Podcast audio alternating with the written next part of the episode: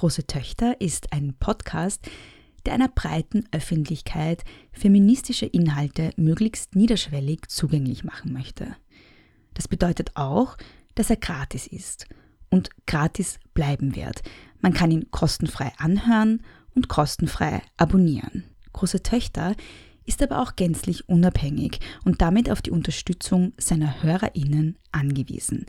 Wenn du große Töchter gut findest, dann kannst du den Podcast unterstützen, indem du freiwillig für ihn bezahlst. Das geht ganz einfach unter steadyhq.com slash große Töchter Podcast. Den Link findest du in den Shownotes. Deine Unterstützung auf Steady ermöglicht es, den Podcast weiterzumachen und besser zu machen. Dankeschön. Die Basis für Feminismus ist Empathie. Wir leben in einer sexistischen, patriarchalen, rassistischen Gesellschaft. Da ist es vollkommen klar, dass ganz, ganz viel von diesem Sexismus internalisiert ist. Der steckt in allen von uns. Die grundsätzliche Frage ist halt, wie man damit umgeht. Der Grund, warum wir uns alle schlecht fühlen, ist die Verschränkung von Patriarchat und Kapitalismus. Feminismus, wie ich ihn verstehe, ist einerseits eine Haltung, andererseits eine Bewegung zur Transformation der Geschlechter und damit der Gesellschaftsverhältnisse. Es wäre meiner Ansicht nach eine Form von mangelndem Verständnis für gesellschaftliche Zustände, wenn man nicht empört zumindest oder wütend darüber ist, welche Ungleichheiten eigentlich gesellschaftlich vorherrschen. Also Wut ist gut. Hallo und herzlich willkommen bei Große Töchter.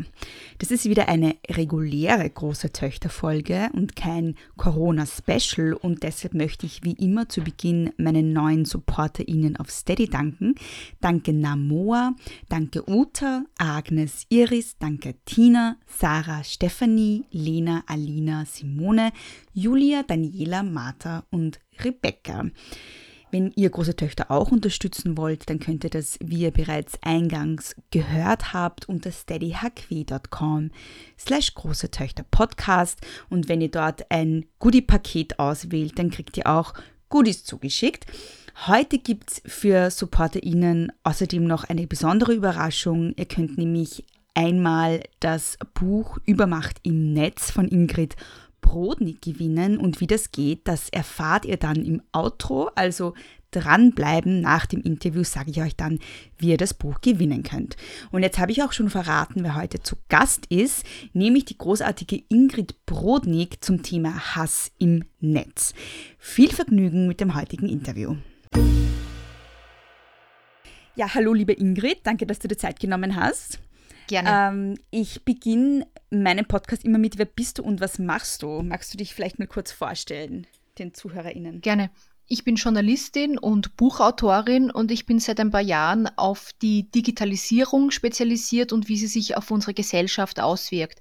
Und ich habe ein paar Bücher geschrieben, die einzelne Phänomene besonders betrachten, darunter eben Hass im Netz, ähm, über das oft aggressive Klima in Online-Diskussionsrunden und zweitens auch Lügen im Netz über Desinformation und wilde Gerüchte. Und mein letztes Buch, da ging es um die Macht großer Internetkonzerne, ähm, das heißt Übermacht im Netz. Mhm.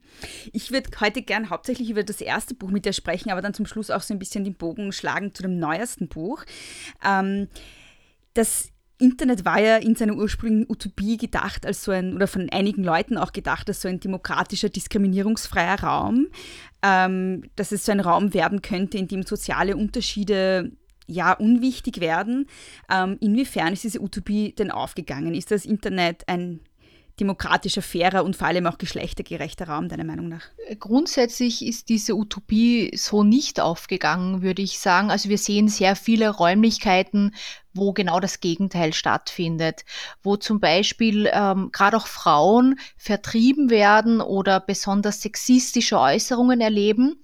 Ähm, ich würde sagen, die große Herausforderung bei dieser Debatte ist ja, es gibt nicht das Internet an sich. Es gibt sehr viele unterschiedliche Communities und ich glaube, es gibt schon Diskussionsräume, die angenehmer sind, die auch fairer sind zu allen Teilnehmern. Und dann gibt's halt besonders harte Räume. Aber grundsätzlich ist richtig, was du sagst. Die Eingangsphase ähm, die ganz, ganz frühe Phase des Internets war eigentlich akademisch ähm, äh, getrieben.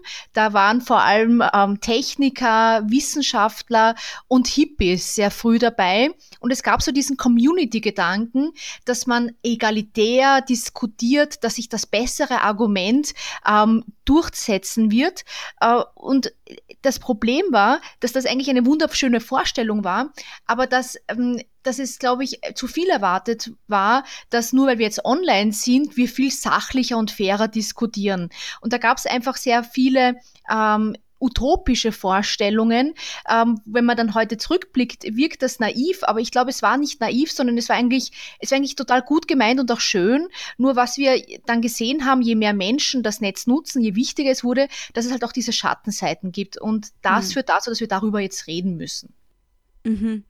Eine dieser Schattenseiten ist ja der sogenannte Hass im Netz. Das ist ja ein gerade in letzter Zeit auch sehr häufig verwendeter Begriff.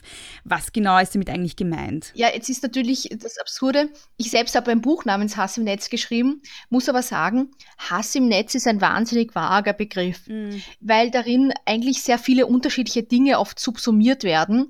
Zum Beispiel ähm, wirkliche Hate Speech. Also wenn ich jemanden aufgrund der Zugehörigkeit oder vermuteten Zugehörigkeit zu einer Gruppe niedermache, ihn als quasi Mensch zweiter Klasse behandle, ähm, das ist eines, was darunter fällt, aber oft sind es auch normale Beleidigungen oder einfach Unfreundlichkeiten, die auch schon darunter subsumiert werden. Ähm, ich glaube, wir verstehen ähm, das Phänomen beleidigender bis bedrohlicher Kommentare darunter, die, ähm, die es umso mehr erschweren, dass wir sachlich und fair miteinander diskutieren. Aber als Begriff ist es leider tatsächlich sehr vage. Mhm. Du beginnst ja, also äh, zu Beginn deines Buches oder relativ am Anfang schreibst du ja auch den bemerkenswerten Satz, ähm, in den sozialen Medien lässt sich permanent ein Scheitern des menschlichen Diskutierens beobachten. Warum glaubst du, ist das so? Genau. Ähm, ich glaube, es sind zwei, es gibt eigentlich zwei große Erkläransätze. Die erste Überlegung ist, ist das Internet anders? Ist auch das Diskutieren auf Social Media anders? Und ich glaube, da ist offensichtlich ja, es gibt Unterschiede, nämlich ähm, es fallen ähm, subtile nonverbale Signale weg. Und ähm, es ist womöglich leichter, wirklich grob zu sein, wenn ich mein Gegenüber nicht vor mir habe, wenn ich dem anderen nicht in die Augen schauen muss.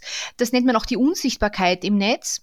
Und dadurch, dass wir online meist in schriftlichen Communities sind, ähm, ist es womöglich weniger bremsend, grob zu sein, weil ich sehe nicht, wie ich die andere Person gerade treffe. Dazu gibt es auch Untersuchungen. Ähm, zwei israelische Wissenschaftler, Asi Barak und äh, Norm Lapidot Leffler, haben das schon vor Jahren untersucht und die haben festgestellt, dass wenn in Diskussionsrunden, in Zweiergesprächen eine Webcam zwischengeschaltet war, die Augenkontakt herstellte, ähm, messbar weniger Beleidigungen und Bedrohungen fielen. Also es gibt Unterschiede im Medium, auch ähm, Anonymität kann durchaus ein Faktor sein. Ähm, es gibt etliche Faktoren, die Psychologen, zum Beispiel John Saller, auflisten, die online anders sind. Und dann ist der zweite große Erkläransatz, dass vielleicht auch Menschen, die ähm, unbehagliche ähm, Eigenschaften haben, die gern andere fertig machen, die gerne grob sind, ähm, online das besonders gut ausleben können. Also es gibt, es gibt nicht die eine wunderbare Theorie, die alles erklärt, aber es gibt einige Theorien, mit denen man arbeiten kann. Mm. Ja, du beschreibst ja auch äh, sozusagen die dunkle Tetrade und wie sehr ähm, äh, bestimmte Formen des Hasses oder auch des Trollings mit äh, auch Sadismus genau. zusammenfallen. Genau, ja. das ist eben, genau das ist diese zweite Ebene. Also die eine Sichtweise ist, vielleicht gibt es Facetten des Internets, also dieser Kommunikation, die einen Unterschied machen. Und die zweite Überlegung ist, vielleicht gibt es Menschen in unserer Gesellschaft, die waren immer schon Sadisten, die wären auch ohne dem Internet Sadisten. Nur ist es vielleicht in meinem Offline-Umfeld nicht immer so leicht, meine sadistischen Neigungen auszuleben. Weil wenn ich in einem Dorf lebe und ins Wirtshaus gehe und ich führe mich dort immer auf, ich bin extrem grausam oder ich lache darüber, wenn anderen Menschen etwas Negatives passiert, ähm, dann werde ich vielleicht irgendwann ausgeschlossen. Das Praktische an gerade sehr ähm, konsequenzenfreier digitaler Kommunikation ist, dass wenn ich jemand bin, der dazu neigt, sadistisch zu sein, dann kann ich das online ausleben. Und vielleicht, um das ganz kurz zu erklären, was du da ansprichst, da gibt es eine sehr berühmte Studie, die heißt Trolls Just Want to Have Fun. Und da wurden Menschen eben gefragt, einerseits, ob sie ähm, Trolling machen und andererseits wurden auch ähm, Verhaltensmuster abgefragt, Einstellungen abgefragt, die mit Trollverhalten zusammenhängen. Trollen heißt, ähm, Internet-Trollen heißt, man erfreut sich daran, andere quasi andere zu täuschen, andere hineinzulegen. Ähm, da geht es darum, etwas Provokatives zu schreiben und eine, eine emotionale Reaktion zu verursachen. Und diese Forscher, ähm, einer von ihnen heißt Delroy Paulhus, die haben festgestellt, dass gerade Sadismus ähm, in einer Korrelation zu Trollverhalten steht. Man kann es einfach sagen, ich habe Delroy Paulhus auch interviewt. Ähm, eben, es kann gut sein, dass Menschen, die ohnehin Sadisten waren, auch ohne dem Internet, halt das online gut ausleben können. Mhm. Ähm, ich würde gerne später nochmal auf das Thema Trolling zurückkommen. Ähm, mhm. Aber jetzt nochmal die Frage äh, zu Hass im Netz allgemein. Inwiefern ist das deiner Beobachtung nach ein geschlechterspezifisches Phänomen? Was hat Hass im Netz mit Gender zu tun? Sehr viel. Mhm. Ähm, aber es ist kompliziert. Ja. Nämlich, ähm, wenn man sich anschaut, wer Betroffene von Beleidigungen, Bedrohungen, Sexismus wird, dann kann man sagen, dass eigentlich kann es jeden treffen. Es kann jedes Geschlecht, je, jeder Mensch kann betroffener werden von üblen Beleidigungen. Es gibt eine wirklich gute Untersuchung des Pew Research Centers aus den USA, die auch immer wieder zitiert wird, einfach weil sie sehr umfassend ist. Und da kam sogar heraus, dass wenn man unterschiedlichste Formen von ähm, Online-Harassment nimmt, was wir im Deutschen wohl als Hass im Netz bezeichnen würden, wenn man unterschiedliche Formen betrachtet, betrachtet, geben Männer sogar eine Spur öfters an, dass sie Betroffene sind. Das ist recht interessant. Mhm. Nur, ähm, wenn ich an dieser Oberfläche Stopp machen würde, würde ich sagen, okay, kein großes Problem für Frauen. Nur, wenn man dann genau hinschaut, sieht man Unterschiede in der Art und Weise, welche Hasskommentare oder welche Beleidigungen Frauen erleben. Und da ist sehr deutlich, dass gerade Sexismus etwas ist, das Frauen trifft, gerade auch junge Frauen. Ähm, ich habe die Zahlen eh auch mitgebracht, weil die immer das Wichtigste sind in der Debatte. Wenn man sich speziell die Gruppe der 18- bis 29-jährigen Frauen anschaut, da sagen 21 Prozent, also eine von fünf, dass sie sexuelle Belästigung im Netz erlebt haben. Mhm. Und im Vergleich dazu sagen das nur 9 Prozent der gleichaltrigen Männer.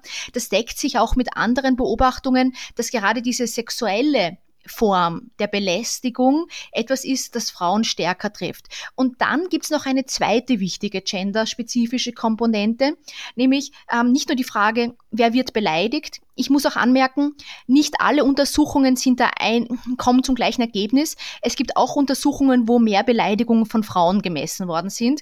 Ähm, darauf können wir dann noch eingehen. Aber die zweite wichtige Komponente ist, was löst das aus? Und das finde ich ist fast das Spannendste. Es gibt diese Frage, ob mit einer aggressiven Stimmung im Netz speziell Frauen vertrieben werden aus der öffentlichen Debatte. Weil ähm, ein feministisches Anliegen ist ja, dass Frauen gleichermaßen wie Männer teilnehmen können, ihre Meinung, ihre Sichtweise einbringen können.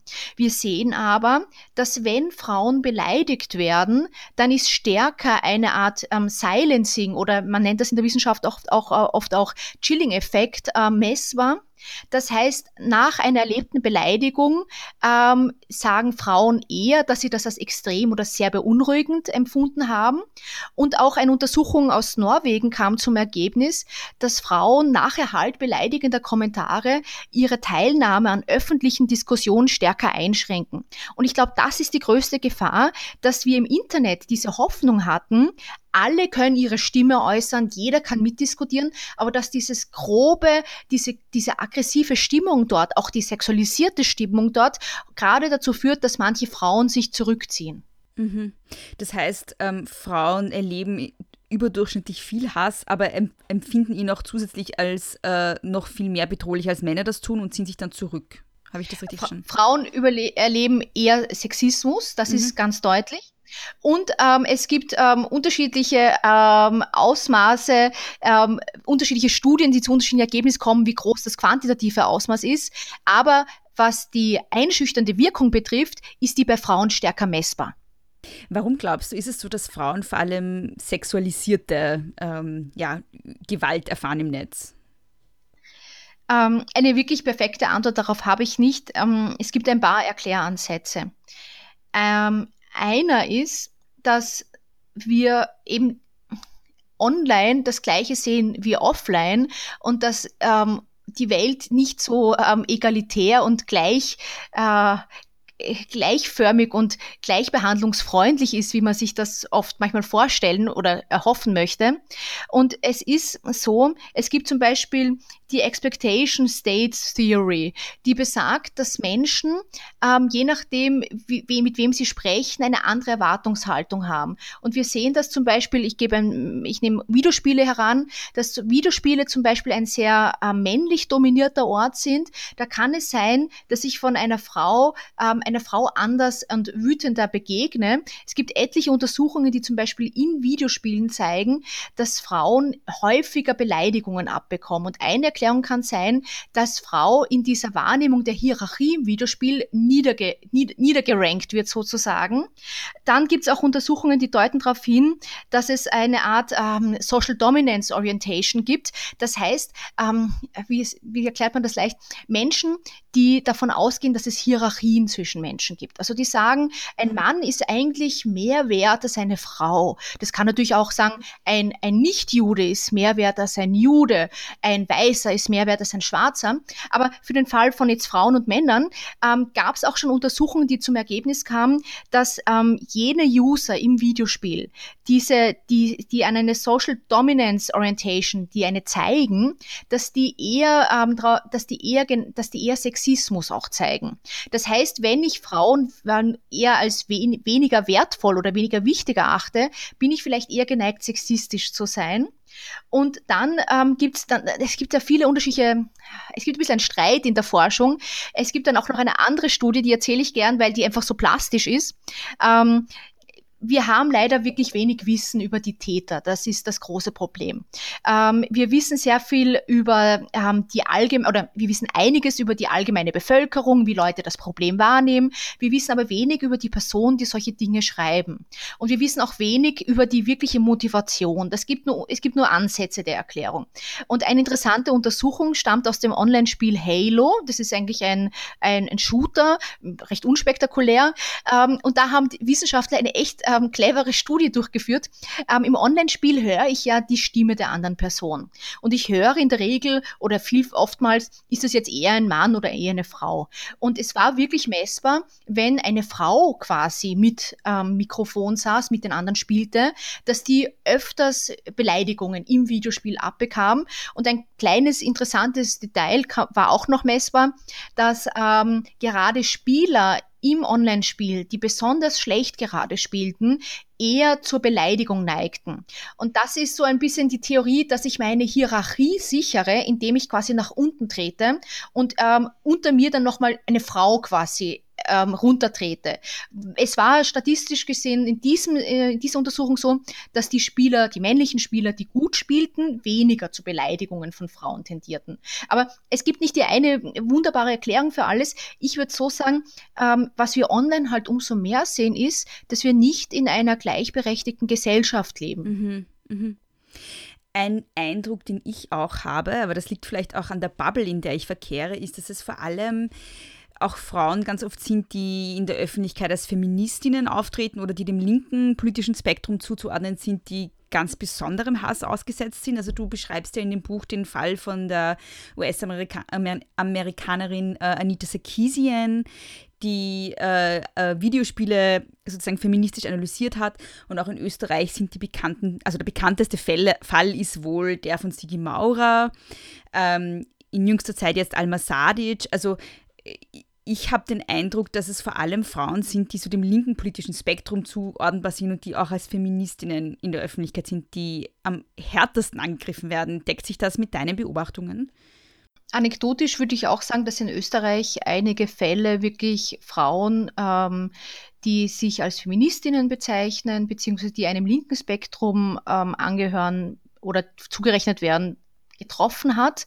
Ähm, wirkliche Untersuchungen, äh, quantitative in Österreich kenne ich dazu nicht, aber ähm, wenn ich jetzt auch historisch ein bisschen zurückdenke, ich behandle dieses Feld ja seit vielen, vielen Jahren, kann ich mich erinnern, eine, eines, eine, einer der ersten großen Shitstorms hat die Gabriele Heinisch-Rossek betroffen, mhm. die damalige Frauenministerin. Das war diese Auseinandersetzung mit Andreas Gabalier. Ähm, dann ähm, ähm, Elke Rock, damals Lichtenecker, Ö3-Moderatorin, dann ähm, äh, Stefanie Sargnagel hat auch mal was Großes abbekommen, mhm. wenn ich mich recht erinnere. Mhm. Ähm, dann ähm, hatten wir eben den Fall Sigrid Maurer und dann Alma Sadic. Ähm, ich würde sagen, auch wenn ich eine Frau aus dem rechten Spektrum bin und ich bin sichtbar, muss ich mit Sexismus rechnen, weil es gibt auch Sexismus von eindeutig linken Usern gegen solche Akteure. Ich gebe ein Beispiel. Ähm, in Deutschland äh, gibt es die ähm, Populistin Beatrix von Storch und das ist ein ein recht lang herliegender Fall, also er ist recht bald gelöscht worden, das Posting, aber da hat ein, ein Typ, der aus der Linken kommt, hat ein Foto gepostet ähm, nach der Tortung von Beatrix von Storch, dieser Rechtspopulistin, äh, da hatte sie dann diese Torte im Gesicht und er hat ihr, ihr, ihr Bild genommen und hat sie in eine Bukake-Szene ähm, hinein retuschiert. Ich habe bis dahin nicht gewusst, was Bukake ist. Das ist ähm, eine Szene, wo mehrere Männer auf eine Frau onanieren. Und er hat das anscheinend sehr lustig gefunden, eine Rechtspopulistin in eine Pornoszene hinein zu retuschieren. Ähm, Finde ich sexistisch und er hat es dann auch gelöscht. Ähm, aber zur Frage zurück, trifft es eher linke Frauen? Ich würde sagen, äh, was wir sehen im rechten Spektrum ist, ist, dass die oft ähm, eine, wie sagt man das am besten, eine Fähigkeit haben, große Shitstorms loszutreten. Und dass wir hier eine Quantität, Quantität dann oft sehen, die ähm, beeindruckend ist, also in einem negativen Sinne. Auch, auch Alma Sadic. Das war, ähm, das ist häufig so, dass zum Beispiel in dem Fall FPÖ-Akteure oder rechte Seiten ähm, Stimmung machen, ähm, sie in ein unvorteilhaftes Licht drücken und dann hagelt es auf sie ein. Und da würde ich sagen, ähm, dass diese Art des Lostretens von Wut und von, von, ähm, von Provozieren von Wut oft im rechten Spektrum beobachtbar ist. Aber ich würde zurückhaltend sein, ähm, weil auch ähm, Rechtspopulistinnen tatsächlich Sexismus meines Erachtens erleben, aber vielleicht die Quantität Quantität, die in dieser rechten Blase dann losgetreten wird, ähm, eine besondere ist. Aber das ist jetzt ohne, ohne, ohne wissenschaftliche, das ist eher mein, mein persönlicher Eindruck. Ich selbst hätte gerne eine Untersuchung. Ich fände das super, wenn das jemand mal wirklich quantitativ untersuchen könnte. Mhm. Was mich auch noch interessieren würde, aber ich weiß auch nicht, ob es da Untersuchungen dazu gibt, wie ähm, der Zusammenhang zwischen Sexismus und anderen Diskriminierungsformen aussieht. Also zum Beispiel bei Alma Sadic haben wir ja diesen Zusammenhang gehabt zwischen Sexismus und Xenophobie, nenne ich jetzt mal, oder Geflüchtetenfeindlichkeit, weil sie ja quasi auch ein Flüchtlingskind ist. Ja. Ähm, also welch, äh, wie verändert sozusagen, wie verändern diese andere, anderen Faktoren dann den Sexismus, den Frauen erleben? Ah, das ist interessant. Ja, ähm, tatsächlich würde ich aus, zumindest aus der Erfahrung sagen, dass es Faktoren gibt, die Wut begünstigen und Alma Sadic ist so ein klassisches Beispiel. Einerseits ist sie Frau, aber sehr viele Kommentare waren nicht einfach nur in die Richtung beleidigend, dass sie eine Frau ist, sondern gerade, dass sie in Bosnien geboren wurde. Und ähm, das ist, ich kann auf mehreren Ebenen ähm, tatsächlich quasi umso mehr Feindfläche werden. Ähm, da gab es auch, oder ein anderes berühmtes Beispiel, Dunja Hayali, die deutsche Fernsehmoderatorin, die hat Migrationshintergrund, ist eine Frau und lesbisch. Das ist ähm, das ist wirklich ein wunderbares Feindobjekt für Menschen, die ähm, vielleicht äh, ja sowohl Homosexuelle ablehnen als auch selbstbewusste Frauen als auch Migranten. Und ich muss mir das anschauen, das ist eine gute Frage. Interessiert mich auch, wie stark man das messen kann, dass Leute, die ähm, sagen wir so, Frauen als als Menschen zweiter Klasse achten, auch, an, auch in andere Richtungen dann dazu neigen. Aber tendenziell ist mein Eindruck, wenn, wenn ein Mensch dazu neigt, ähm, eine Hierarchie von der Gleichrangigkeit oder die Gleichrangigkeit von Menschen in Frage zu stellen und sehr hierarchisch sieht, wer quasi mehr Respekt verdient und wer weniger verdient, dass vielleicht äh, ich dann geneigt bin, auch unterschiedliche ähm, Gruppen gleich einmal niederrangig zu behandeln. Das ist jetzt mhm. mal aus dem, sehr aus, salopp aus dem Bauch gesprochen. Mhm. Ich habe da ein sehr interessantes Gespräch gehabt mit der Vanessa Spannbauer äh, und die hat gemeint, sie erlebt als schwarze Frau äh, und das ist auch ihr Eindruck, einfach andere Formen von Hass im Netz als weiße Frauen in ihr Leben, weil äh, während weiße Frauen ganz oft eben so diese sexualisierte Form des Hasses erleben, also Vergewaltigungswünsche und so weiter, hat sie gemeint, bei ihr kommt das überhaupt nicht. Bei ihr sind es eher tatsächlich so Morddrohungen und Todeswünsche als Vergewaltigungswünsche und das fand ich auch sehr interessant. Also deshalb fände ich einfach so ähm, sozusagen als Forschungsfrage sehr interessant, wie sehr Rassismus und Xenophobie dann den Sexismus eigentlich verändern. Ist interessant. Ähm, vielleicht nur eine eigene Beobachtung meinerseits. Ich habe im Fall Alma Sadic wirklich viele Kommentare gelesen. Mhm. Und ähm, da gab es übelste sexistische Beleidigungen. Das ist bei Frauen häufig so die Unterstellung, man hätte sich hochgeschlafen. Also einfach so diese mhm. ekligen, ähm, diese Herabwürdigung der Leistung einer Frau. Das mhm. Zweite war, war, muss ich aber sagen, ist, ähm, häufiger fand ich den Rassismus bei, im Fall Sadi. Ja. Ähm, ja. Es ist schon richtig, beides zu betonen, nur ähm, äh, meine Erfahrung, zumindest anekdotisch, ist schon, dass Frauen mit Migrationshintergrund noch einmal übler Dinge mhm. erleben. Und ich gebe nur ein Beispiel. Vor Jahren hat die Wienerin so ein, ein, ein Video gemacht, wo Journalistinnen ihre Beleidigungen vorgelesen haben. Und da waren ein paar richtig arge Beispiele drin. Ähm, und ähm, von klassischen Vergewaltigungswünschen etc. Aber ich muss sagen, mir ist ein Kommentar besonders in Erinnerung geblieben. Ich kann ihn sinngemäß wiedergeben. Ähm, die Olivera Stajic, äh, die Journalistin des Standard, hat auch einen, Kommentar vorgelesen. Und da wurde sinngemäß irgendwie argumentiert, ja, Frau Stajic sollte und ihresgleichen sollte lieber in der Putzkolonne arbeiten. Mhm. Was natürlich mhm. auf, die, auf die Herkunft von ihr anspielt, dass sie aus, ähm, äh, dass sie quasi äh, BKS, Bosnisch-Kroatisch-Serbisch, dass das ihre Muttersprache ist. Und das fand ich, das finde ich bis heute interessant. Ähm, ich zum Beispiel bin ja auch Frau, ich bin immer, ich denke mir oft, ja, ich, das klingt jetzt doof, aber in einer Situation, wo man sichtbar ist im Internet, hat man sicher noch mal eine Spur leichter, wenn man nicht Migrationshintergrund hat. Mhm. Weil es ist einfach mhm. noch ein, eine zusätzliche Angriffsfläche. Mhm. Ja, genau. Und ich finde halt, es ist dann immer auch so eine interessante Intersektion eben aus verschiedenen Diskriminierungsstrategien, ähm, weil auch wenn ihr gesagt wird, sie soll in der Putzkolonne arbeiten, ähm, das wird ihr ja gesagt sozusagen als Frau mit Migrationshintergrund. Also es ist dann, finde ich, beides. Genau. Weil einem Mann hätte, wäre das, einem Mann mit Migrationshintergrund wäre das wahrscheinlich dann auch nicht gesagt worden. Ja. Das ist das, was ich so faszinierend finde. Genau, das Kastal-Denken gibt es in allen, allen Schattierungen, ja. Genau, ja. Ähm, du hast ja eben schon Silencing als die Strategie, die sozusagen dahinter liegt, angesprochen. Also der Versuch, dass man halt äh, Frauen oder andere marginalisierte Menschen, die halt sich im Internet, äh, die im Internet eine Meinung vertreten, sozusagen zurückdrängt und zum Schweigen bringt. Ähm, wie kann man dieser Strategie entgegenhalten? Also wie kann man sich nicht verdrängen lassen?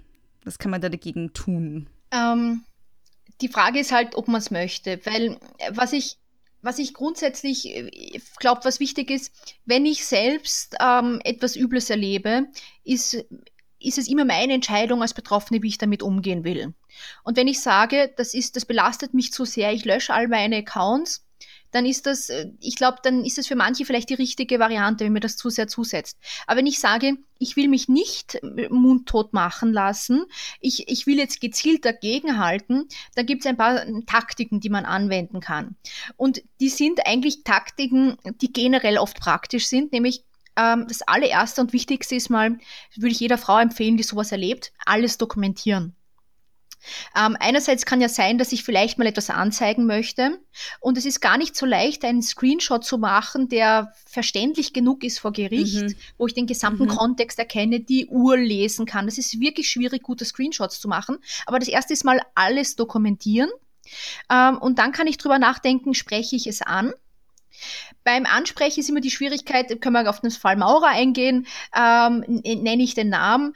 Auf jeden Fall kann man solche Dinge ansprechen, ohne die Namensnennung zu bringen. Also auch um zu zeigen, was man gerade erlebt ähm, also das erste ist dokumentieren, sich überlegen, ob man es ansprechen will. Und ich muss ja auch nicht als Ansprechen als, als erstes an eine Öffentlichkeit gehen. Ich kann vielleicht auch nur mal Freunde und Bekannte anschreiben und denen sagen, Leute, schaut, was ich da gerade erlebe ähm, weil die Chance hoch ist, dass die einen unterstützen werden oder weil sie auch vielleicht gute Tipps haben, was man da machen kann. Also das erste ist eben nicht stumm bleiben im Umfeld oder wo, womöglich auch öffentlich äh, Stellung beziehen.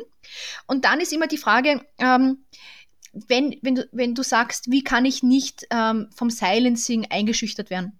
Ich kann selbst ansprechen. Ich kann es auch komplett ausblenden. Ähm, ich glaube, dass in manchen Fällen komplettes Stillschweigen auch eine Variante sein kann, wenn ich zum Beispiel nicht will, dass dieser Aspekt über mich jetzt diskutiert wird. Das kann durchaus auch eine Variante sein. Ähm, aber was ich dann trotzdem machen ähm, soll oder die Frage stellen soll, ist, schreibe ich noch über das, worüber ich schreiben möchte? Ich gebe ein Beispiel. Ähm, ich habe das auch im Buch drin. Da ging es um eine Feministin, die ihr Blog eröffnet hat und ähm, eben zu feministischen Themen gebloggt hat. Und die hat natürlich beleidigende Kommentare bekommen, auch unfreundliche E-Mails. Und eines, ein E-Mail war dann besonders unangenehm da wurde eine Vergewaltigungsszene beschrieben. Und das ist schon eher unangenehm, ein E-Mail zu bekommen, wo sehr, sehr detailliert eine Vergewaltigungsszene geschickt wird. Das sind dann häufig E-Mails, die kommen von einer anonymen E-Mail-Adresse, die man nicht nachrecherchieren kann. Ähm, und diese, die, diese Bloggerin hat mir gesagt, es ist gar nicht so leicht, dann nicht jedes Mal, wenn man bloggt, ähm, drüber nachzudenken, äh, was kommen dann für Kommentare, welche E-Mails kriege ich dann. Und ich glaube, da muss man zu einem gewissen Grad, ähm, wenn man das will, sich überlegen, ähm, versuchen auch anzukämpfen zu sagen, nein, ich lasse mich nicht unterkriegen. Und da hilft ein Netzwerk. Da hilft es zum Beispiel, wenn ich andere Feministinnen kenne, mit denen ich mich austausche, die mir den ähm, Rücken stark machen. Ähm, ich habe auch mal geredet mit einer Bloggerin ähm, aus Deutschland, die hat ähm, die, die ist Plus Size und hat für ein großes deutsches Medium einen Blog geführt und ähm, hat dann natürlich diese herabwürdigenden Kommentare ähm, über ihr Aussehen bekommen. Es ist, ähm, es sind oft wirklich, es äh, ist oft wirklich das Schema F, wie diese Dinge passieren. Und ja. es hat, aber sie hat nicht damit gerechnet gehabt. Es war auch sehr früh. Das ist schon einige Jahre mhm. her. Sie hat das nicht, sie hat nicht ähm, sie hat nicht gewusst, wie übel es werden kann. Und das Medium hat sie auch nicht vorbereitet. Und sie hat sich dann ziemlich allein gefühlt. Und sie hat dann eigentlich, das war ihre eigene Idee, andere Bloggerinnen angeschrieben, denen es gleich gehen könnte. Und hat gemerkt, ja, die erleben auch die gleichen Sachen und das hat ihr gut getan.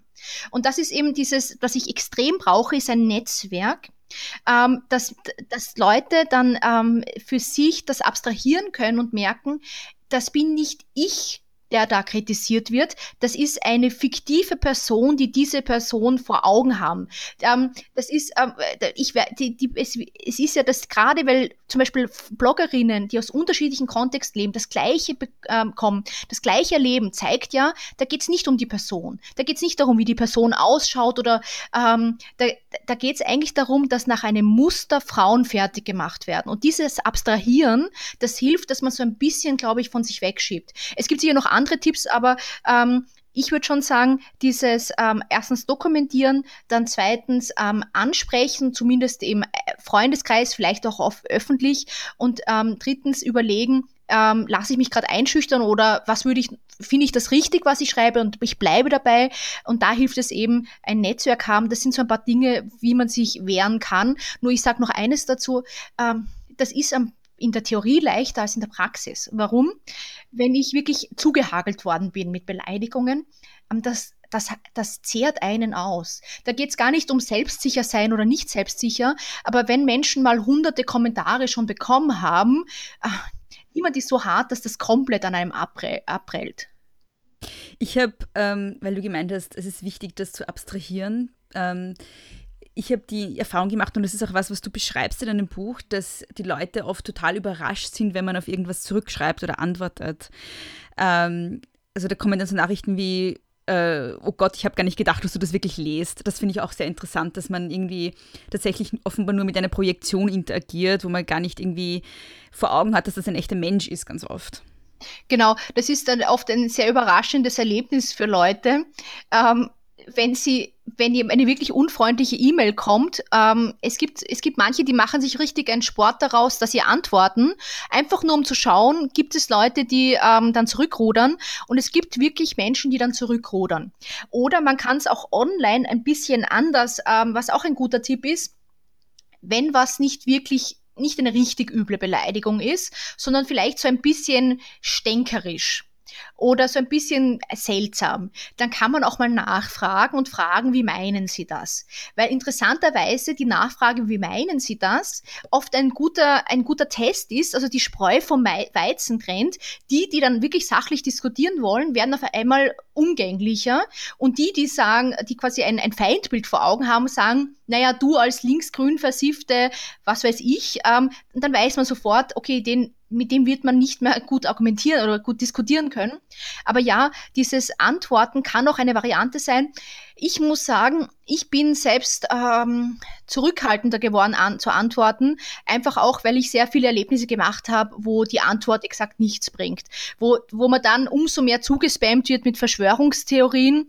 Ähm, ich kann mich erinnern, es gab einen User, der hat ähm, eine, eine Falschmeldung über Eva Klawischnik auch mir per E-Mail geschickt und ich habe gewusst, dass das falsch ist und dass es einen Faktencheck gibt und habe ihm das einfach zurückgemailt. Ähm, und dann habe ich noch mehr E-Mails mit noch absurderen Behauptungen von ihm bekommen. Also man darf nicht glauben, dass es in jedem Fall funktioniert, aber in manchen Fällen kann es schon funktionieren. Mhm. Wir haben jetzt so über den persönlichen Umgang mit Hass im Netz gesprochen. Ähm, gerade der Fall Sigi Maurer hat ja so die rechtlichen Grenzen aufgezeigt, die man hat, um sich überhaupt dagegen wehren zu können. Hat sich da seit diesem Fall etwas getan, äh, damit Opfer von Hass im Netz sich äh, auch quasi juristisch zur Wehr setzen können?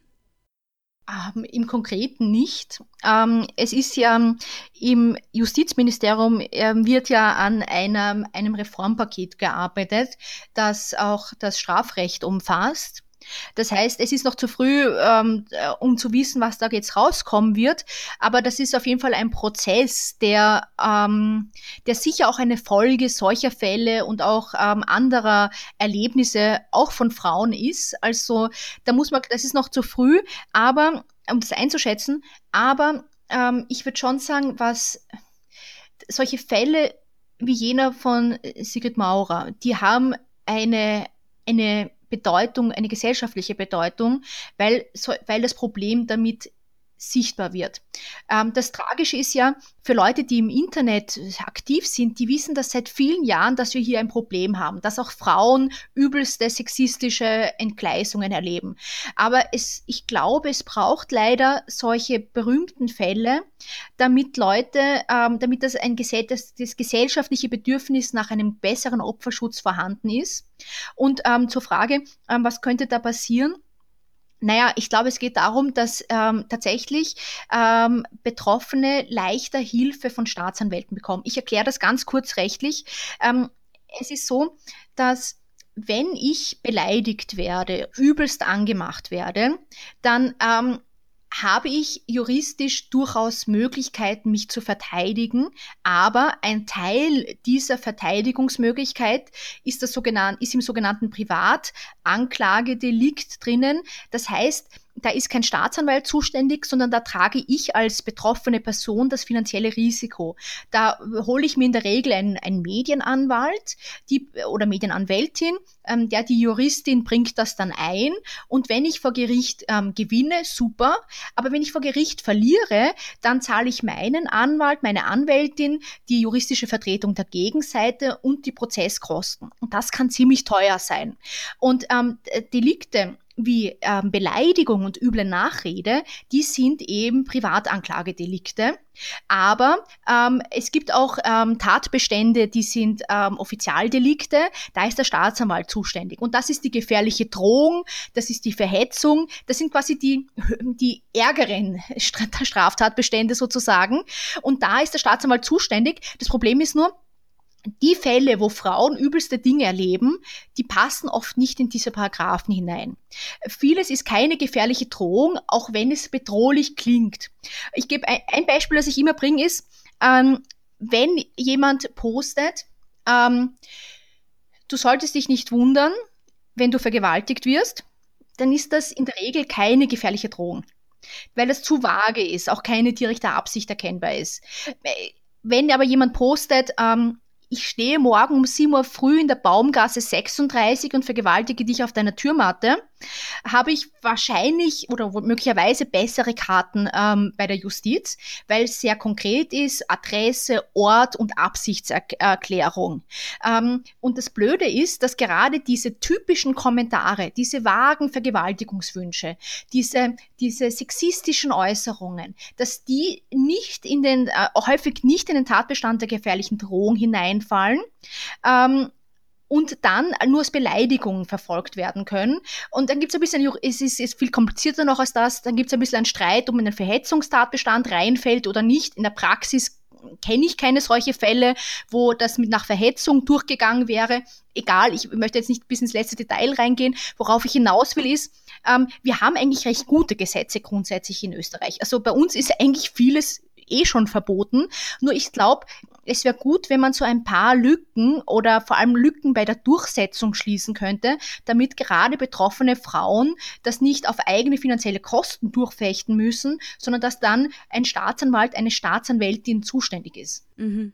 Ich habe vor kurzem auch die Erfahrung gemacht, da habe ich äh, auf Twitter gepostet etwas über die zahlreichen Frauenmorde, die es schon gab. Das war, glaube ich, im Februar und da gab es schon, glaube ich, sechs Frauenmorde in Österreich. Und ich habe halt gepostet, schon sechs Frauen wurden heuer umgebracht, irgend sowas in der Art. Und dann hat jemand drunter gepostet, du bist, du wirst die siebte sein. So. Ja. Ähm, und ich bin dann halt auch zur Polizei gegangen und äh, war dann letztlich nicht, also weil mir das auch geraten wurde, weil es geheißen hat, das könnte gefährliche Drohung sein, war es dann natürlich nicht und es hat auch nicht funktioniert. Also ja. Darf ich, darf ich fragen, ähm, ha, hast du das als Anzeige eingebracht oder ist es genau. schon dann Genau, ich bin zur Polizei gegangen und habe es angezeigt. Und dann kam halt von der Staatsanwaltschaft ein Brief, wo halt, also ich kann jetzt nicht mehr den Wortlaut genau wiedergeben, aber es äh, wurde mir mitgeteilt, dass es eben keine gefährliche Drohung ist, weil es halt nicht konkret genug ist und äh, irgendwie, weil es mich nicht, ja, weil es halt äh, mich nicht ausreichend in Angst und Schrecken versetzt hätte oder so in der Art, ja. Ja, ähm, also falls du den Brief noch hast, ich, ich würde würd mich das sehr interessieren, weil ich solche Beispiele immer sammle, muss ich dazu sagen. Ich muss ihn suchen, ich habe ihn wahrscheinlich noch, dann schicke ich ihn dir. Ja, gern, gern. Das ist ja. genau das Problem. Ähm, ja. Es ist auch, man muss dazu sagen, was, glaube ich, für Normalbürger oft eine Überraschung ist, es ist oft auch ein Glücksspiel. Mm. Gerade dieses Feld, ab wann ist etwas Verhetzung, ab wann ist etwas eine gefährliche Drohung. Ähm, diese Meinungsdelikte sind sehr interpretationsweit und es ist auch nicht immer so, dass es bei allen alles komplett ausjudiziert ist. Ähm, das heißt, manchmal hat man Glück und manchmal hat man Pech, ob ein Staatsanwalt, eine Staatsanwältin, ein Richter, eine Richterin das durchgehen lässt ähm, oder das dann ernsthaft ähm, verfolgt. Wir, ich habe mal eine Geschichte gemacht im Profil über Verhetzung. Und ich fand das total faszinierend. Ich habe ähm, Gerichte und ähm, äh, quasi Staatsanwaltschaften angefragt, welche Fälle von Verhetzung tatsächlich zur Verurteilung geführt haben. Und da hat man wirklich eine Bandbreite gesehen. Und die, die, zumindest die, die Praxis äh, ver, vermittelt den Eindruck, dass es einfach große Schwankungsbreiten gibt, wie ernsthaft manche Dinge verfolgt werden. Und das ist ein riesiges Problem, weil das ist ja, ich kann ja nicht, ich kann ja nicht die Justiz, also ich kann ja Recht nicht nach dem Casino-Prinzip haben, wo in manchen Fällen ich Glück habe und in anderen Fällen überhaupt nicht. Und dann muss ich eines sagen, grundsätzlich, wenn etwas wirklich wichtig ist, ist meine Erfahrung, bitte, bitte zum Medienanwalt oder zur Medienanwältin gehen. Meine Anwältin ist die Maria Windhager, die eine Sachverhaltsdarstellung einbringen, die mal schon richtig, richtig hart formuliert ist. Die Wahrscheinlichkeit ist in meinen Augen größer, wenn ich einen juristischen Profi, der nur an solchen Themen arbeitet habe, der das schon mal so formuliert, dass das vielleicht in der juristischen Logik umso härter klingt. Also da muss ich sagen, ist das Tragische auch, je privilegierter ich bin, je mehr ich mir ein, einen Anwalt, eine, eine juristische Vertretung leisten kann, ähm, je mehr Infos ich auch schon im Vorhinein habe, desto höher ist die Wahrscheinlichkeit, dass ich vielleicht mit dem Justizapparat besser umgehen kann. Mhm, mhm wenn wir jetzt äh, also einen, einen, Schwenk machen, auch ein bisschen zu deinem, zu deinem neuesten Buch Übermacht im Netz. Ähm, ganz vieles Hasses im Netz findet ja auf den großen Plattformen statt. Ähm, wie können, und ich habe da auch oft die Erfahrung gemacht, dass es eben keinen Sinn hat, äh, hasserfüllte oder beleidigende Kommentare zu melden. Ähm, wie können diese Plattformen wie Facebook oder Twitter oder Instagram, ich meine, es gehört eh zu Facebook, aber wie können diese übermächtigen Plattformen ähm, sozusagen konsequenter äh, in die Mangel genommen werden oder wäre das überhaupt sinnvoll? Ich glaube, es wäre absolut sinnvoll. Mhm.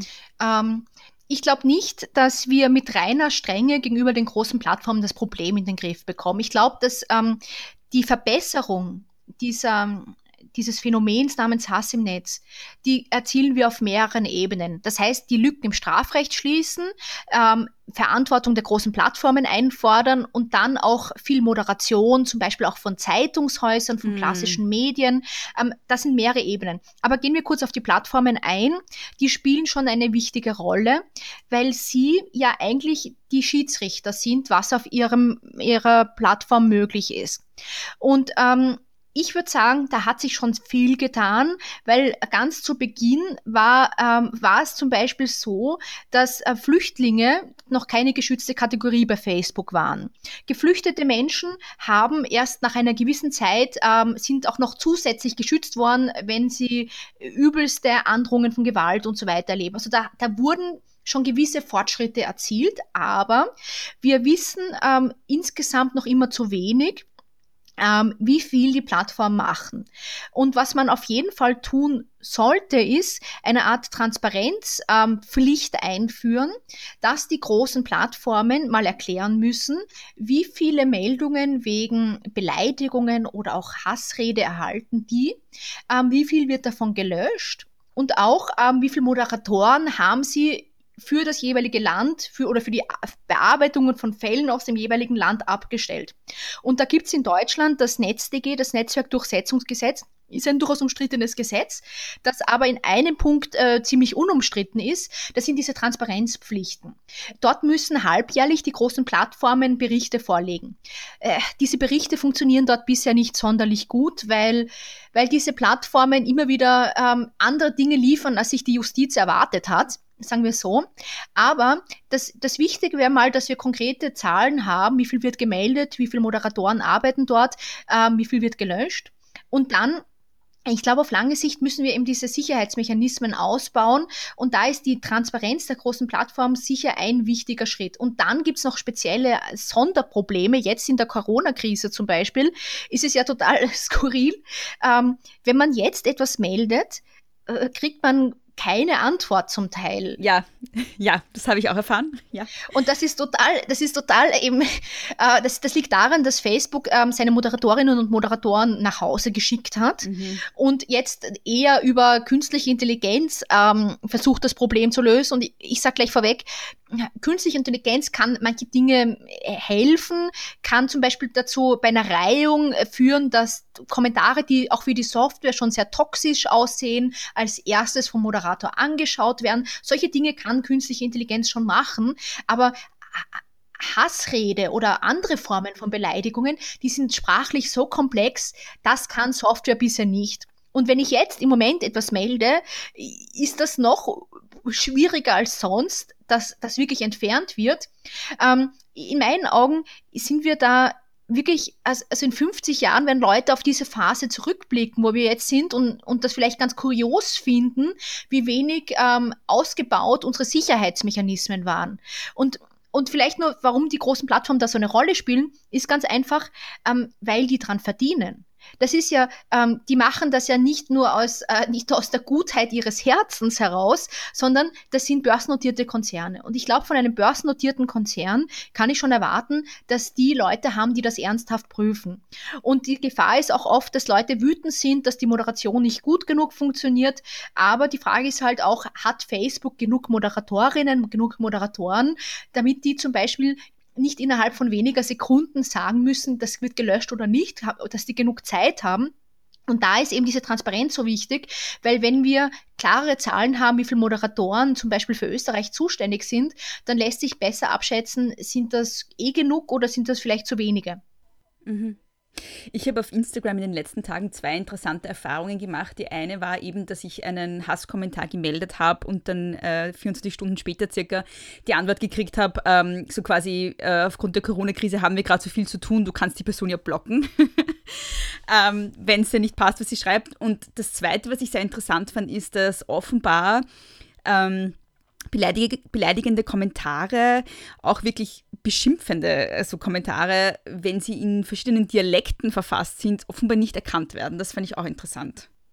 Ja, also gerade in einer Phase, wo ähm, die Software drüber geht, ist Dialekt ein riesiges Problem. Wobei, da muss man sagen, womöglich ist äh, Dialekt auch in, in, in, in der normalen Phase ein Problem. Wenn ein Teil der Moderatorinnen und Moderatoren in Deutschland sitzen, kann man vielleicht nicht immer davon ausgehen, dass, ähm, dass jeder Dialektbegriff aus Österreich ähm, so zuordnenbar ist. Und das ist eben, aber das ist ein wichtiger Punkt, den du einbringst ich war ähm, vor einiger Zeit bei einer Konferenz, wo es auch genau um die Frage ging ähm, von OSZE, ähm, was kann man tun, damit Plattformen genug gegen Hassrede machen. Und da ging es auch um die Frage, was kann, was können Algorithmen machen, was können sie nicht tun. Und, und das Pro, große Problem ist ja, dass äh, Algorithmen in der Regel mit Englisch trainiert werden und dann mit den nächsten Sprachgruppen oft nach, ähm, nach nach der Bedeutung der Sprachgruppe. Jetzt ist natürlich Deutsch eine wichtige Sprache. Weltweit betrachtet gibt es viele Menschen, die Deutsch sprechen, aber es ist schon mal nicht die wichtigste. Und dann gibt es natürlich auch im Deutschen viele Unterformen. Und das erhöht die Wahrscheinlichkeit, dass ähm, solche lokalen äh, Beleidigungsvarianten schwer erkannt werden. Und ich muss sagen, aus meiner eigenen Erfahrung, manche Leute, die beleidigen, die die schreiben ja auch so seltsam. Ich, mhm. ich sage jetzt was, die schreiben nicht, ähm, die schreiben nicht das N-Wort zum Beispiel, mhm. die schreiben so depperte Worte wie maximal pigmentiert. Mhm. Und also das ist gar nicht so leicht, dass, dass eine Software oder dass auch ein Mensch immer jeden Begriff kennt, den ein, ein Rassist oder ein, ein Antifeminist ähm, nutzt, um Andersdenkende oder Menschen, die er nicht mag, abzuwerten. Also sprachlich, mhm. ähm, sprachlich gibt es auch große Hürden. Mhm. Ähm, auf welchen oder kann man überhaupt feststellen oder gibt es da irgendwelche Erhebungen dazu, auf welchen Plattformen Hass im Netz wie stattfindet? Selbst wenn wir jetzt mal bei den drei größten bleiben, also Twitter, Facebook und Instagram, ähm, die drei größten Social-Media-Plattformen, äh, welche Unterschiede gibt es da und worin liegen die begründet? Das ist, eine gute, äh, ist eine gute Frage, ich weiß es nicht. Ähm, wenn jemand, der zuhört, ähm, äh, solche Erhebungen kennt, bin ich immer interessiert. Ähm, wir haben das Problem, dass ähm, solche Erhebungen auch nicht so leicht sind. Weil zum Beispiel sehr viel Forschung, die wir haben, betrifft Twitter. Da gibt es ähm, recht gute Untersuchungen zu Sexismus gegenüber Frauen, wie oft, wie unbehaglich oft Worte wie Bitch und so weiter fallen. Da finde ich sehr, sehr, sehr interessante quantitative Auswertungen auf Twitter. Warum? Weil Twitter ähm, für Wissenschaftler leicht zugänglich ist, äh, weil die API, die Schnittstelle, leicht auswertbar ist. Facebook hat sogar die Möglichkeiten für Journalisten oder das breite Feld der Wissenschaftler, solche Auswertungen zu machen, ähm, eingeschränkt in den letzten Jahren. Ähm, und das macht ähm, Untersuchungen schwerer und auch Vergleichbarkeit schwerer. Zumindest aus meiner eigenen Erfahrung würde ich sagen, ähm, Beleidigungen auch Sexismus gibt es überall. Er nimmt aber vielleicht andere Formen an. Ähm, tendenziell ist Facebook zum Beispiel im deutschsprachigen Raum für die rechtspopulistische Blase enorm wichtig. Und wir sehen auf Facebook oft ähm, Shitstorms, die wirklich in diesem rechtspopulistischen Milieu losgetreten worden sind. Und die finden dann vorrangig auf Facebook statt, wohl auch, weil diese Community dort das auslebt. Ähm, Twitter ist, hat sich auch verändert. Das war vor zehn Jahren mehr so ein Geek-Kanal und manche Journalisten waren schon dort. Aber man kann sehen, dass in den letzten Jahren, 2000, seit 2015, 16 und so weiter, die rechtsextreme Szene dort herangewachsen ist. Und die sind auf Twitter gar nicht so ohne ähm, weil die wirklich, die retweeten oft ähm, Leute, die sie nicht mögen. Und das ist wirklich das Signal für, für deren Fans, dass sie die dann wirklich zuspammen. Das sind oft keine üblen Beleidigungen, sondern manchmal sind es auch nur so Doofheiten wie lösch dich oder du linksgrün versiefte irgendwas. Also das sind nicht immer so spektakuläre Be ähm, Beleidigungen. Aber damit, dann prasselt das auf einen ein. Und das ist ziemlich unangenehm, gerade auch für gut sichtbare Frauen auf Twitter, die von diesen, die von der rechtsextremen Blase so in die Auslage gestellt werden. Weil jedes Mal, wenn die die App aufmachen, sehen sie schon wieder, äh, diese Unfreundlichkeiten. Und, und dann nur eins ganz kurz zu Instagram. Ähm, da würde mich auch deine Meinung interessieren, wie du das siehst. Aber natürlich ist Instagram in seiner Logik ja anders, ist so bildlastig. Und ähm, da finde ich es oft interessant, Instagram ist ein, ein Influencer-starkes Medium, wo es wirklich um, rund um gewisse Bereiche sehr, sehr starke Influencerinnen auch gibt, Mode, ähm, Beauty, was weiß ich. Ähm, und da ist, ist, ist zum Beispiel ein, riesiges Problem das Bodyshaming, das dann dort auch sehr stark ausgelebt wird. Aber das ist jetzt nur meine erste Assoziation. Ähm, ich glaube, du hast dich selbst auch wahnsinnig stark mit Instagram beschäftigt. Das fände ich total spannend, wie du das dort wahrnimmst. Mhm. Ähm, also ich finde ja Instagram sehr interessant. Ähm, ich nutze es ja vor allem auch für politischen Aktivismus, was vielleicht auf den ersten Blick ein bisschen mhm. untypisch und komisch ist auf Instagram, weil es eben so ein bildbasiertes Medium ist. Und ich habe äh, in letzter Zeit den Eindruck, dass da, also dass es davor eher so ein Feel-Good-Medium äh, war, ein bisschen mit Herzal schicken und so. Also es, es ist natürlich ein Medium, wo auch ganz stark eben so Sachen wie Bodyshaming, ähm, vorgeherrscht haben, aber nicht vordergründig, würde ich sagen. Also ich habe es eher als mhm. sehr friedliches Medium erlebt und in letzter Zeit merke ich aber, dass auch der antifeministische Hass dort stärker wird. Also es gab zwei Wellen, die mich sehr getroffen haben dort.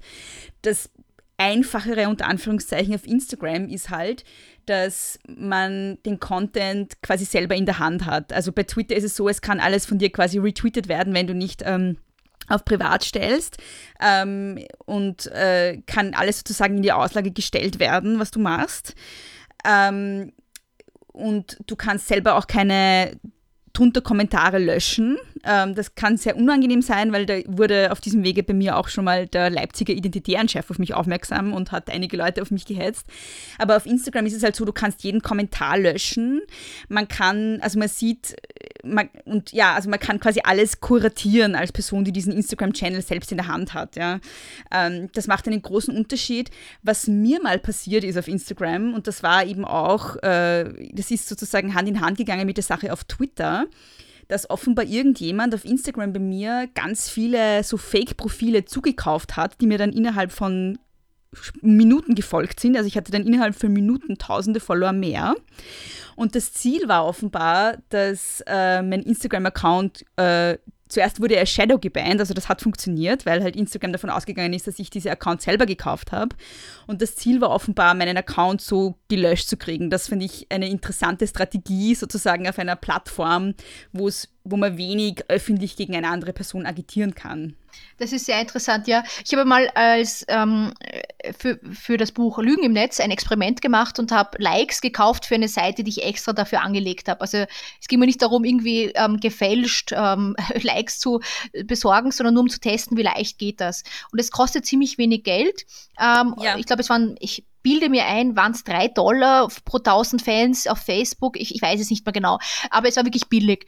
Und, und ich habe mir damals gedacht, eigentlich das Fieseste, was man machen kann, ist gar nicht sich selbst das zu kaufen, sondern zum Beispiel einem anderen politischen Kandidaten und dann genau. Medien verständigen ja. und sagen, schaut, der hat sich die Fans gekauft, weil das ist wirklich, ähm, das ist ziemlich fies und das ist, dein Beispiel ist da sehr interessant. Und zu dem, was du zu Instagram gesagt hast, ja, ich glaube auch einerseits, ähm, was, was wir halt in den Nutzungszahlen sehen, ist, dass die Instagram-Nutzung so stark gestiegen ist. Wir sehen auch, dass die Parteien mittlerweile auf Instagram gehen.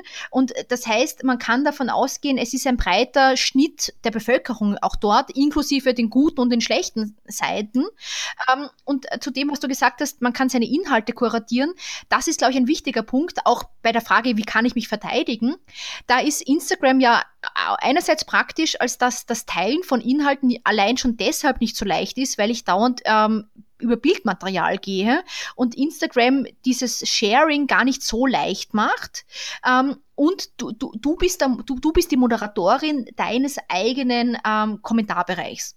Und das ist auf Facebook und auf Instagram viel besser als auf Twitter, weil auf Twitter ist das große Problem, wenn man etwas schreibt und man, es hageln Beleidigungen ein, dann kann ich die nicht löschen. Mittlerweile kann ich die ausblenden.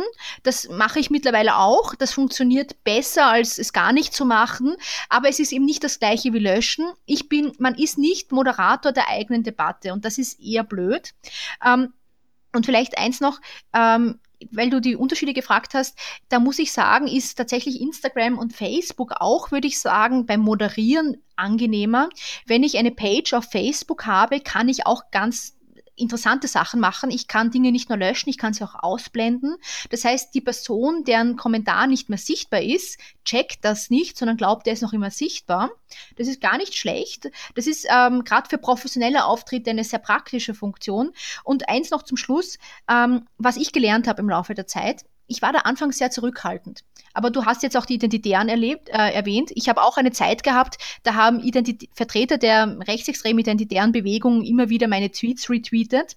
Und in dieser Phase habe ich wirklich gelernt, den Blockierbutton sehr stark zu benutzen ich war immer sehr skeptisch. Warum? Weil ich, ich persönlich, ich finde es auch okay, ähm, zu diskutieren und ich finde es auch grundsätzlich okay, wenn jemand das findet, was Unsinn ist, dass es Unsinn ist, was ich sage, solange er nicht wirklich ausfällig wird. Nur das Problem ist, ab einer gewissen Sichtbarkeit und gerade wenn ähm, Akteure aus der rechtsextremen Szene auf einen aufmerksam werden, ähm, wird man nur noch zugeschwemmt mit Unangenehmen. Und das ist einfach zu viel. Und da ist meine Erfahrung, wenn ich wirklich so ähm, zum Fokus werde solcher Akteure, ist meine Empfehlung, die Accounts, die ganz klar aus dieser Richtung kommen, wegblocken, weil man sonst nicht mehr rauskommt aus diesem, diesem Müll, der auf einen runtergeleert wird sozusagen. Also ich bin da mittlerweile hm, viel, ähm, viel lockerer. Ich finde es okay, dass man sehr viel blockiert, vielleicht nicht alles, aber das ist auch eine Hilfe. Mhm. Ja, ich bin auch auf Twitter gegangen, so mit dieser Idee von, ähm, ich blogge so wenig wie möglich, weil äh, warum soll ich mich nicht anderen Meinungen aussetzen? So, also, ähm, aber ich habe dann auch irgendwann festgestellt, ähm, dass es vielen Leuten eben gar nicht um Diskurs geht, sondern eher um Diskurszerstörung genau. auch und um einfach nur Angriff und das braucht man sich auch nicht geben. So. Genau, das ist, da sind wir ja. wieder beim Silencing angekommen. Das ist, ähm, da geht's, also was man lernt ist, manchen geht es eben nicht darum, auch nur ein, auch nur ansatzweise in einen Austausch zu treten. Da geht es darum, dir zu zeigen, was, wie furchtbar du bist, dir einfach dir deine Präsenz auf Twitter so unangenehm wie nur möglich zu machen. Und in solchen Fällen ist es durchaus sinnvoll zu blockieren. Und das ist auch etwas, wie man sich gegen Silencing wehren kann, dass man, ähm, dass man diesen Usern nicht so viel Raum gibt. Das ist, glaube ich, generell wichtig. Ähm, wenn ich, ich überlege auch manchmal, soll ich da noch eingehen, soll, soll ich das noch irgendwie beantworten? Ich bin da sehr zurückhaltend geworden, weil ich versuche mittlerweile die Zeit, die ich habe, und die ist sehr wenig, den Usern zu, und Userinnen zu geben, wo ich finde, die bringen was Konstruktives ein. Also sich mhm. nicht mit dem ständig, also den, diesen, diesen aggressiven Stimmen nicht zu viel Raum zu geben, das ist auch eine Bewältigungsstrategie in meinen Augen. Mhm. Ingrid, gibt es noch irgendetwas, was du noch gerne sagen würdest, was dir wichtig ist, was ich jetzt nicht gefragt habe?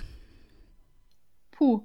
Ähm, ich sage nur noch eines, darüber haben wir nicht geredet, aber es ist natürlich wichtig. Ich habe nämlich vergessen, das bei der Antwort äh, zu sagen. Ähm, du, du hast gesagt, dass ähm, gerade Frauen aus dem linken Spektrum oder Feministinnen besonders betroffen sind. Ähm, da möchte ich einen Aspekt besonders ähm, hervorheben. Tatsächlich sind Feministinnen besonders betroffen, weil die eine Community gegen sich haben, die besonders übel ist, ähm, ne, nämlich die Antifeministen. Ähm, und das ist etwas, das ähm, einfach schon seit einigen Jahren dokumentiert ist. Es gibt ja unterschiedliche ähm, Gemeinschaften im Internet, die gut organisiert sind. Zu den gut organisierten Communities zählen auch die Antifeministen, die dann in ihren Foren oder in ihren Gruppen ähm, gerne Artikel posten oder Blogbeiträge von einer Frau, die sie nicht mögen, die feministisch ist. Und dann hagelt es auf die Frau ein. Und ich glaube, das ist etwas, ähm, wenn wir gerade über feministische Themen sprechen, ähm, es ist schon so, dass es, ähm, dass es jede Frau treffen kann, aber je mehr ich mir auf die Fahnen hefte, dass ich für Feminismus stehe, desto mehr ist das ein Angriffssignal für manche. Und ich glaube, ähm, es gibt mittlerweile viele Feministinnen, die sich austauschen, die sie zusammenhalten. Wenn ich neu äh, mich für das Thema interessiere, wenn ich eine neue Akteurin bin, ist wichtig, dass ich weiß, was auf mich zukommen wird, aber auch, dass, ähm, dass ich weiß, das ist normal. Also im Sinne von, das Tragische ist, da geht es nicht um einen selbst, das ist diese Art, wie der Krieg geführt wird, verbaler Krieg. Ähm, und da würde ich schon sagen, dass Feministinnen ein ganz besonders übles Internet erleben, ja. Mhm, mhm. Möchtest du vielleicht den Leuten auch sagen, wo sie dich im Internet finden? Ah ja, ja eben auf Twitter zum Beispiel. Ähm, das ist eigentlich das für mich wichtigste, der wichtigste Kanal. Da ist einfach Hashtag, ah, nicht Hashtag, Brotnik. So, ich kann schon nicht mehr reden. Ähm, auf Facebook auch immer wieder und natürlich auf meiner Webseite brotnik.org, wo ich manches blo ähm, blogge. Äh, ich entschuldige mich an dieser Stelle auch. Ich bin wahnsinnig schlecht im Beantworten von E-Mails und Mentions und was weiß ich. Aber ich freue mich über alle, die sich austauschen und soweit es mir die Zeit erlaubt, versuche ich auch auf manches zu antworten. Also gerne über Twitter oder mein Blog. Das ist das Beste eigentlich.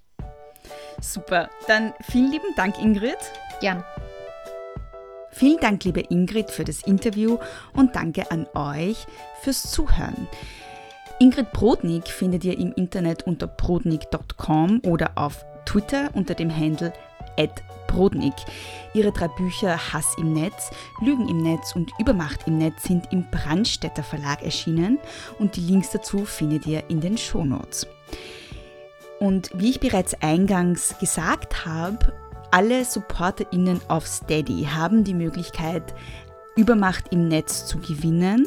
Und zwar, indem ihr idealerweise von der E-Mail-Adresse, mit der ihr euch auf Steady angemeldet habt, bis inklusive 30. April ein Mail schreibt mit dem Betreff Brodnik Verlosung und zwar an großetöchterpodcast at gmail.com. Also nochmal, wenn ihr SupporterInnen auf Steady seid, dann könnt ihr Übermacht im Netz von Ingrid Brodnik gewinnen, indem ihr ein E-Mail mit dem Betreff Brodnik Verlosung an großetöchterpodcast at gmail.com schickt. Das geht bis 30. April. Große Töchter findet ihr auf großetöchter-podcast.at, auf Facebook und auf Instagram at großetöchterpod und mich findet ihr auf Twitter und auf Instagram at Frau Frasel. Wenn ihr Große Töchter gut findet und den Podcast unterstützen wollt, könnt ihr das einerseits auf Steady, wenn euch eine finanzielle Unterstützung nicht möglich ist, dann könnt ihr den Podcast auch unterstützen, indem ihr ihn mit 5 Sterne bewertet in eurer Podcast-App, idealerweise auf Apple Podcasts, indem ihr euren Freundinnen und Freunden vom Podcast erzählt oder indem ihr diese Folge auf Social Media teilt. Danke nochmal fürs Zuhören und bis zum nächsten Mal. Nicht kleinkriegen lassen.